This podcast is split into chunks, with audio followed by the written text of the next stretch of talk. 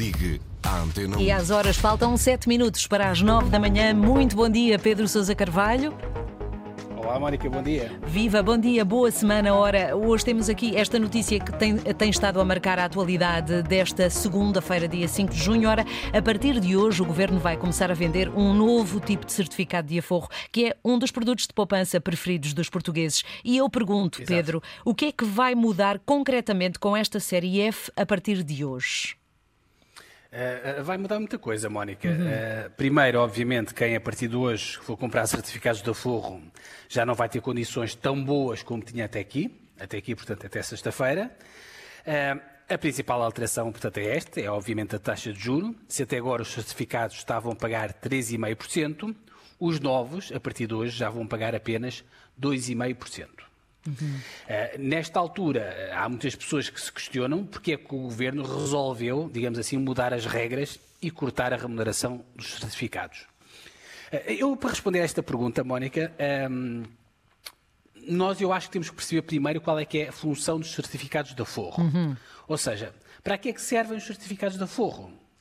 Os certificados de aforro, se quiseres, têm duas funções. A principal função é que são um instrumento de financiamento do Estado, tal como as obrigações do Tesouro ou como os bilhetes do Tesouro. Certo. Ou seja, as pessoas, tu emprestas o teu dinheiro ao Estado, uhum. o Estado utiliza esse dinheiro para a saúde, para a educação, para a justiça, para outras coisas, e depois, em troca, o Estado paga-te uma taxa de juro por esse produto. Uhum. Bom, o que é que estava a acontecer nesta altura? É que estava a ser mais barato ao Estado financiar-se nos mercados internacionais junto de investidores institucionais do que propriamente junto das famílias portuguesas. Certo. Ou seja, o Estado estava nesta altura a pagar 3,5% pelos certificados de aforro, mas se o Estado fosse ao mercado internacional vender, por exemplo, obrigações do Tesouro a 10 anos, que é mais ou menos a mesma maturidade que os certificados, só pagava 3%. Uhum.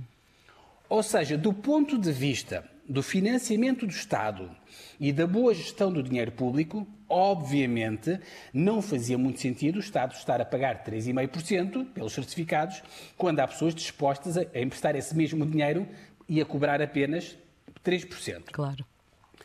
Bom, esta, acho que concordamos, Mónica, que Sim. é uma decisão racional. Sim. Mas atenção, eu há pouco dizia que os certificados, portanto, tinham duas funções. É verdade que a principal função é esta, a de financiar o Estado, mas os certificados têm uma segunda função, que é ajudar naturalmente a incentivar a poupança dos portugueses. Uhum. E obviamente aqui que quando, quando cortas a taxa não estás a incentivar tanto a poupança dos portugueses. Por isso, aliás, é que uh, algumas pessoas ficaram este fim de semana um pouco irritadas, revoltadas com esta notícia uh, do fim dos certificados de aforro, eu até percebo, em parte, esta revolta, mas também eu percebo, Mónica, que o Estado tem de fazer uma gestão eficiente do seu financiamento. Claro. Senão, o que, é que, senão, o que é que estarias a fazer? Estarias, na prática, a promover uma transferência de riqueza dos contribuintes para os aforradores. Uhum. Porquê? Porque o dinheiro do certificado de aforro, o juro é pago pelo, pelo, pelo Orçamento do Estado, que é todos nós. Claro. Isto também não seria muito justo. Isto é para tentar explicar porque é que o Governo decidiu fazer este corte. Muito rapidamente, e porque acho que também pode ser informação útil para quem nos esteja a ouvir, além da taxa de juro, há mais duas coisas importantes que mudam a partir de hoje. O prazo máximo dos certificados de aforro passa a ser 15 anos, até agora era 10 anos. E outra alteração relevante é que cada pessoa, a partir de agora, só pode comprar o máximo de 50 mil euros. Certo quando até aqui podia comprar até 250 mil euros. Uhum. Ou seja, o Estado a tentar uh, redesenhar este produto para, ser, para servir apenas para a pequena poupança e não para a grande poupança. Sim. E já agora, também outra alteração, já me tinha esquecido, que é, a partir de hoje também vão passar a ser vendidos nos balcões dos bancos, uhum. além do CTT, Agora, vamos ver é se os bancos estão interessados neste negócio, já que, obviamente, é um produto que lhes faz concorrência direta aos, aos depósitos a prazo, não é? Uhum. Portanto, vamos ver se eles estão interessados nisto. Enfim, rapidamente, Mónica, apesar dessas alterações, que, como eu dizia, portanto, não são muito simpáticas para os aforradores, uh, sobretudo nesta altura de inflação tão elevada, também convém dizer, a bem da verdade, que mesmo com esta nova taxa, mesmo com este corte de remuneração, continua a compensar mais ter certificados de aforro do que depósitos a prazo. Do que depósitos tradicionais, exato. Uhum. Exato. Os depósitos tradicionais, nesta altura, estão a pagar cerca de 1%, e os certificados de aforro, a partir de hoje, apesar de tudo, vão pagar 2,5%.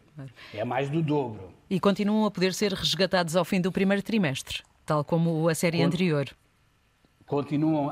O resto não muda absolutamente certo. Eh, nada. A partir de, eh, da primeira capitalização dos juros, podes resgatar o teu, o teu, o teu, o teu produto. Obviamente ficas sem direito claro, aos juros claro, para a frente, claro. não perdes os juros para trás naturalmente. Muito bem. Enfim, basicamente é isto, Mónica. Eh, eu acho, espero que as explicações obviamente tenham sido úteis.